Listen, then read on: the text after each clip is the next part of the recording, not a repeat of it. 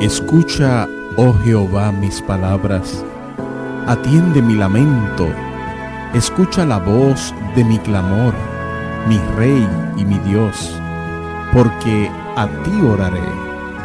Oh Jehová, de mañana oirás mi voz, de mañana me presentaré a ti y esperaré. Radio Paraíso presenta la meditación matinal en la voz del pastor Javier Díaz. Hola y qué tal, apreciados hermanos y amigos de este su espacio de nuestras meditaciones matinales. El salmista David con toda confianza declara, los que confían en Jehová son como el monte de Sión que no se mueve, sino que permanece para siempre.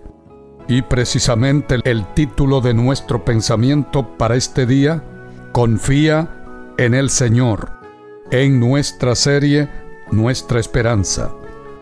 Leo en Job 19:25, Yo sé que mi Redentor vive y al fin se levantará sobre el polvo.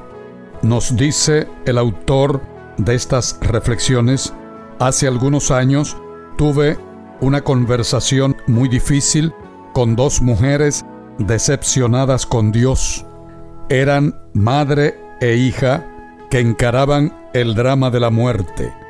La madre había perdido al esposo pocos meses antes y la hija, muy joven, también había quedado viuda. Su esposo, un comerciante exitoso, entró en una fuerte depresión y terminó quitándose la vida. Un drama difícil de explicar y de entender. Nuestra conversación no terminó bien. Las dos estaban enojadas y fueron claras. No queremos saber más de Dios.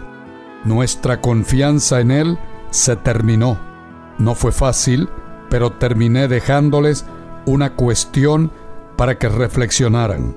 Les pregunté, les pregunté, cuando están en un tren que entra en un túnel oscuro, ¿cómo reaccionan? ¿Saltan del vagón o siguen hasta llegar al otro lado? Al pasar por el túnel oscuro del sufrimiento, el patriarca Job decidió aferrarse firmemente de la mano de Dios. Estuvo en el escenario del gran conflicto entre Cristo y Satanás, y eso, sin lugar a dudas, no es fácil. La Biblia dice que Él era perfecto y recto, temeroso de Dios y apartado del mal. Job 1.1. Ahora bien, ¿por qué Job tuvo que enfrentar una prueba tan grande? La reputación divina estaba en sus manos, pues si él fallara, las acusaciones del enemigo triunfarían. De un lado, Dios asumía que su siervo no iba a fallar. Del otro, Satanás insistía en que Job no iba a resistir. ¿Por qué otros hijos fieles tuvieron destinos diferentes? Enoc fue trasladado sin ver la muerte. Moisés descansó y resucitó. Elías fue arrebatado en un carro de fuego y en el caso de Job, ¿cuál es el secreto de su victoria a pesar de tanto sufrimiento, enfermedad, pérdidas, rechazo y muerte en la familia? La única respuesta es la confianza en Dios. Esta fue muy bien descrita en las palabras que encontré en un cuadro durante una visita pastoral. El mensaje decía, mi Dios, no te entiendo, pero confío en ti.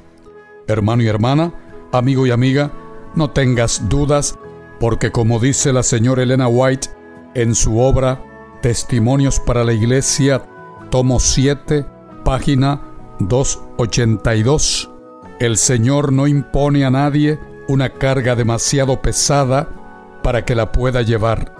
Él examina cada peso antes de permitirle descansar sobre los corazones de sus colaboradores. En realidad, nuestra bendita esperanza nos motiva a enfrentar los desafíos de la vida. Nuestra travesía no es fácil, pero la confianza en Dios fortalece nuestros pasos, orienta nuestra dirección y nos prepara para el final del trayecto cuando encontraremos las respuestas definitivas para todas nuestras dudas. Sí, hermanos y amigos, vale la pena confiar en Dios.